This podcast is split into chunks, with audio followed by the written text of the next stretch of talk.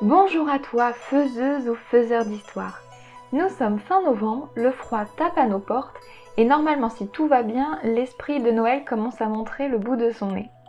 Mais je suis pas là aujourd'hui pour te parler du temps et des festivités, je te reviens pour parler d'engagement. Qu'est-ce que ça veut dire s'engager quand tu es autrice ou auteur? Qu'est-ce que ça implique? Pourquoi il est bien de le faire et comment tu peux matérialiser cet engagement?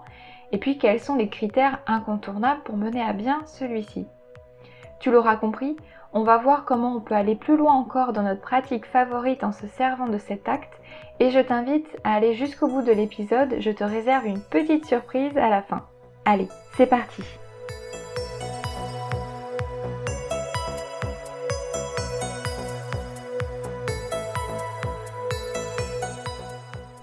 Pour commencer l'épisode, j'aimerais simplement définir un petit peu ce qu'est un engagement. Un engagement, c'est l'action de se lier à une promesse, une convention, ou euh, c'est un contrat, si tu préfères, par lequel un individu s'engage. C'est aussi le lancement de l'action, c'est le début de l'engagement, à partir du moment où tu concrétises ton engagement, c'est un petit peu le point de départ de l'action. Et puis, il faut savoir que ça va nécessiter des moyens concrets, par exemple du temps, de l'énergie, des ressources, et un certain état d'esprit, à savoir de la volonté, de la détermination et euh, de la persévérance notamment.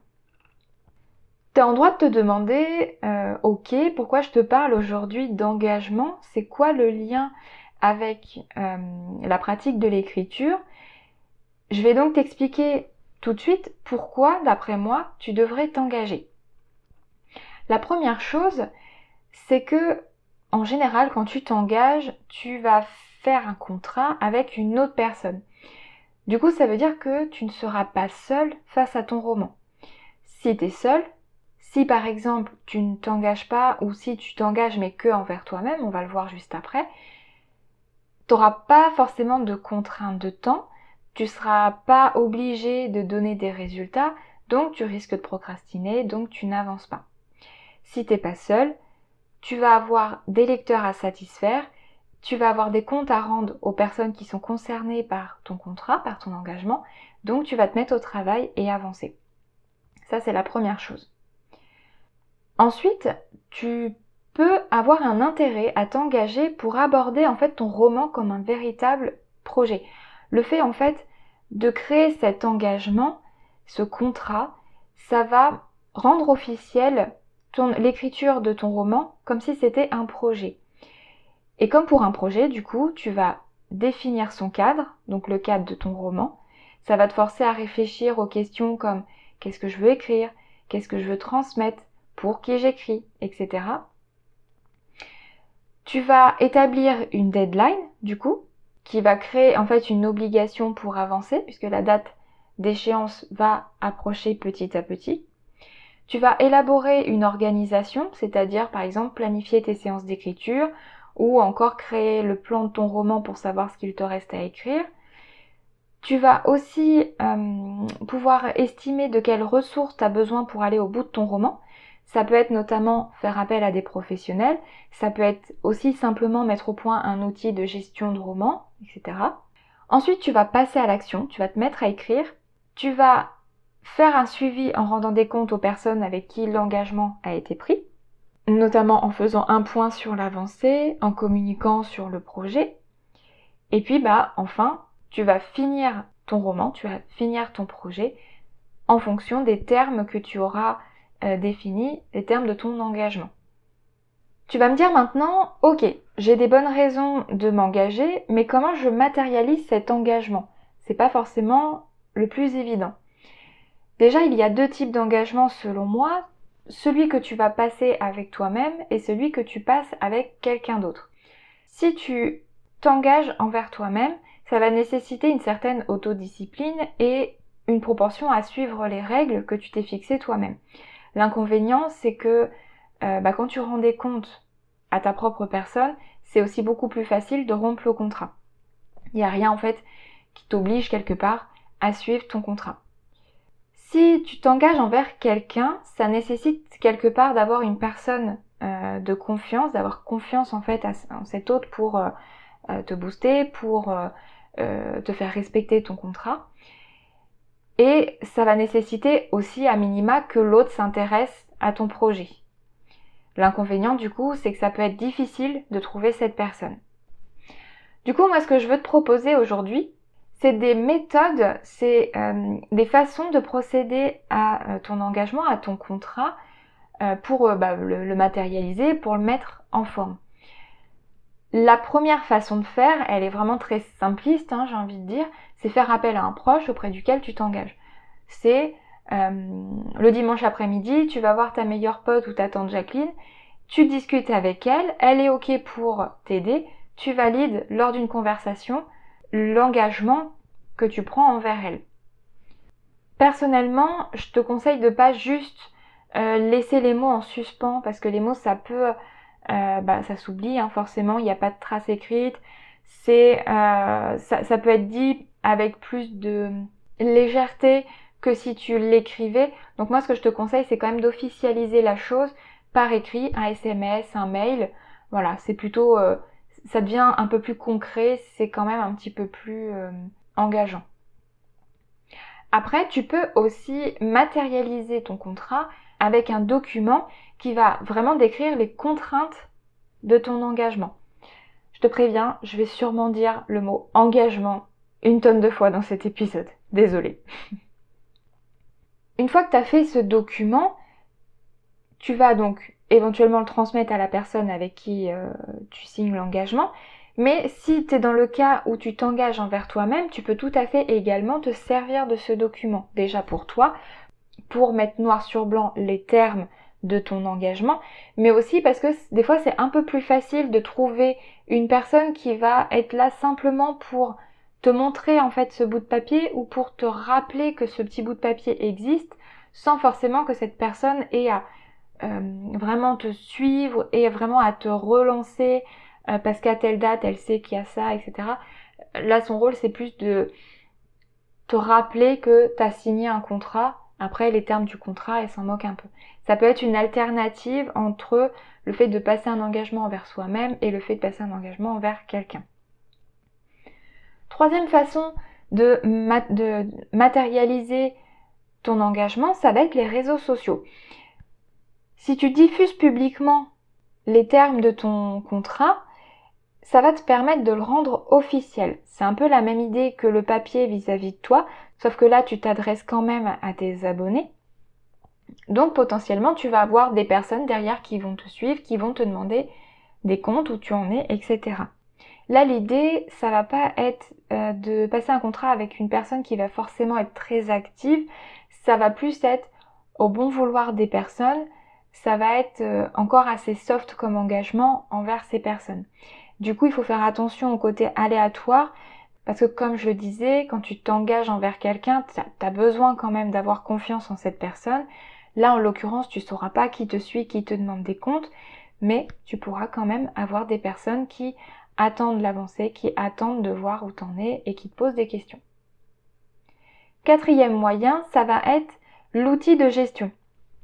Assez simplement, si tu es euh, tout seul et que tu t'engages envers toi-même, le fait de créer un moodboard par exemple sur Notion, ça peut au final être une façon de créer un alter ego, puisque tu vas pouvoir y mettre un rappel de deadline qui sera potentiellement automatisé. Hein. Du coup, tu auras des notifications quand arrivera la date à échéance, notifications que tu peux programmer une semaine avant, une heure avant, etc tu pourras mettre en évidence les objectifs du coup que tu souhaites atteindre pour que à chaque fois que tu ailles par exemple sur ton moodboard ou simplement sur ton Notion, parce que ça peut être la première page qui s'affiche, tu aies sous les yeux tes objectifs, ce que tu veux faire.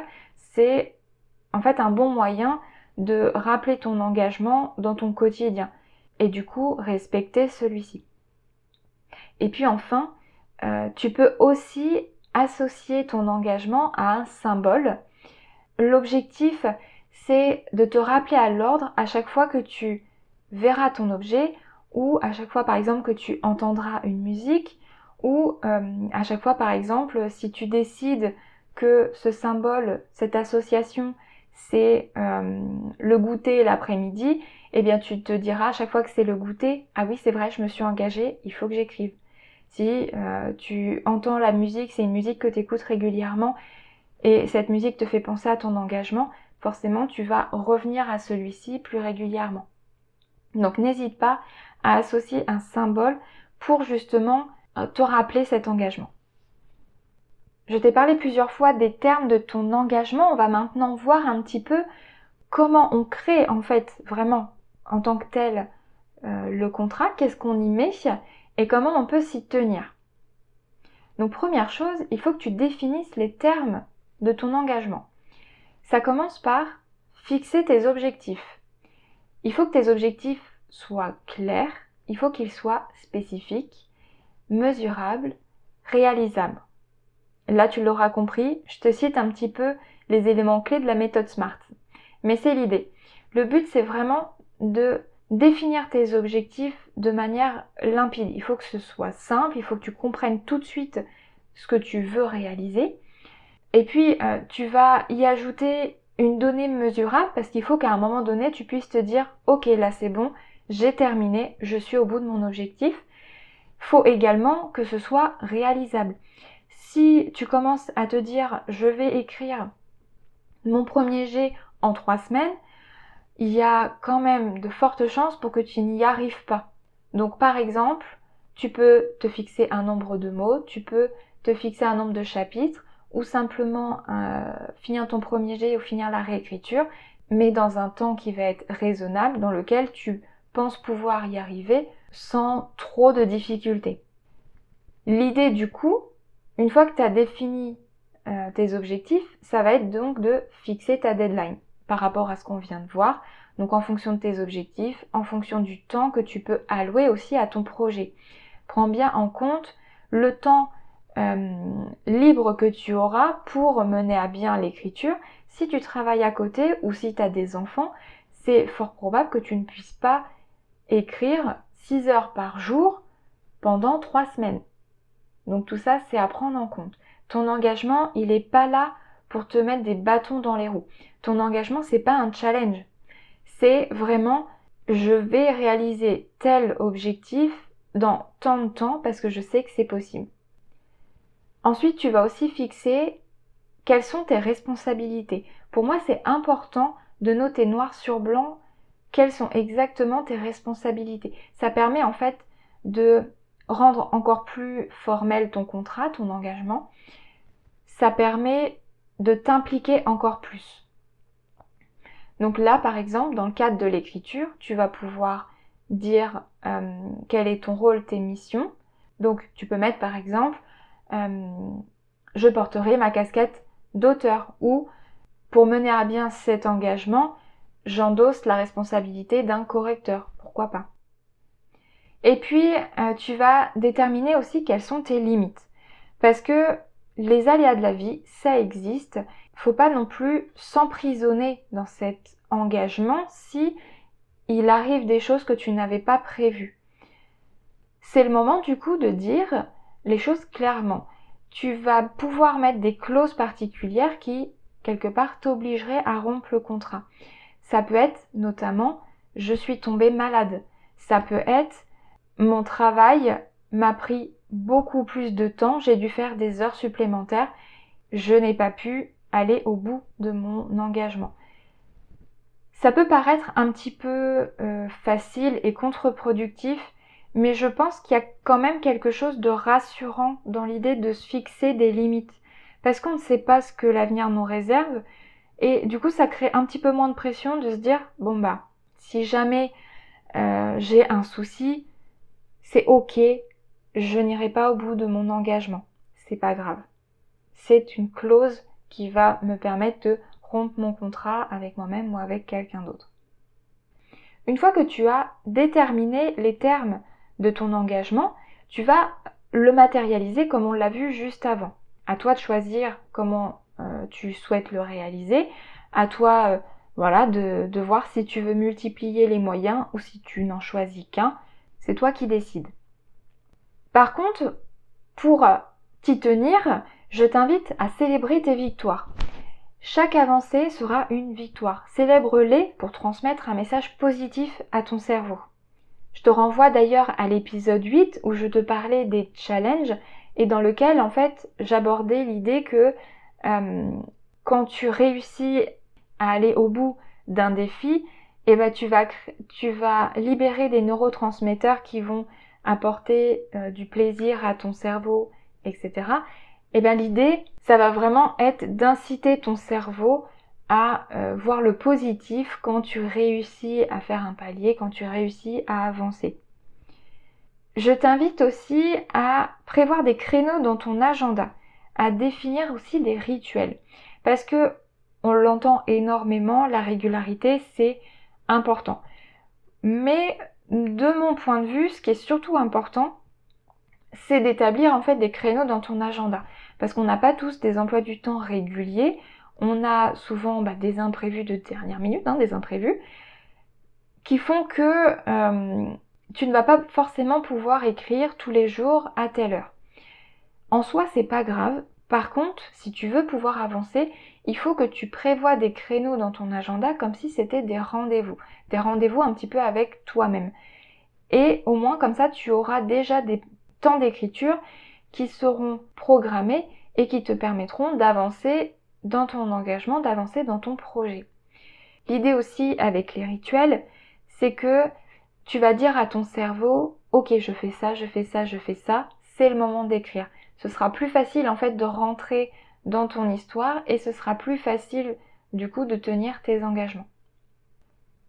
Avant-dernier point pour t'y tenir, ça va être de créer un espace dédié. Un peu comme je l'ai vu pour euh, matérialiser ton engagement, ça va te permettre aussi de tenir le coup et d'avancer si tu as un, espace physique par exemple dédié, donc ça peut être ton bureau hein, tout simplement, dans lequel tu vas te sentir bien, ou un espace digital, un espace numérique comme Notion, où du coup tu vas pouvoir retrouver un environnement propice à euh, l'avancée de ton roman avec toutes les informations de ton engagement. Et puis enfin, je t'encourage vivement pour tenir sur la durée à partager l'avancée avec les personnes avec qui tu t'es engagé ou bien en communiquant sur les réseaux sociaux. Voilà, on a fait le tour du sujet, tu as maintenant toutes les clés pour comprendre les bienfaits de l'engagement pour ta pratique littéraire et tu sais maintenant comment t'y prendre pour matérialiser cet engagement et t'y tenir. Je t'invite donc simplement à le faire hein, si tu le souhaites. Et j'en arrive tout doucement à la fameuse surprise dont je te parlais en début d'épisode. Tu le sais, je suis testeuse et acolyte de création littéraire. J'avais donc envie de t'offrir la possibilité de t'engager envers une autre personne, donc moi, pour que tu puisses tester la force de cet acte, de cet investissement. J'ouvre donc, à l'occasion de cet épisode de podcast, 5 places au tableau des engagements du salon. Le but est simple, une fois que tu es inscrit, que tu m'as transmis les termes de ton engagement avec les objectifs, la deadline, etc., je vais créer un espace où on pourra échanger sur ton avancée, où on pourra célébrer ensemble les réussites de tes objectifs. Attention par contre, être inscrit à ce tableau ne veut pas dire que tu auras un accompagnement de A à Z. Mon rôle en fait ici va être de te relancer à l'arrivée des échéances, de constater si oui ou non tu respectes ton engagement et on pourra bien évidemment échanger autour de l'écriture, mais tu n'auras pas un vrai accompagnement. Si tu veux t'inscrire, fais-le vite car il n'y a que 5 places et c'est un service que je propose gratuitement. Les premiers arrivés seront donc les premiers inscrits. Tu peux euh, pour ça me contacter soit en commentaire, soit par mail, soit en MP, comme tu le souhaites. Et moi, je t'enverrai un questionnaire pour établir les termes de ton engagement. Ça fera en quelque sorte office de charte à suivre et du coup, ça formalisera ton engagement. Voilà, tu as maintenant toutes les clés pour te lancer. J'attends ton petit message et même si tu n'as pas envie de t'inscrire au tableau des engagements, n'hésite pas à venir échanger avec moi, ce sera toujours avec plaisir je reste disponible par ici, mais également comme d'habitude derrière la porte estampillée Instagram. A très vite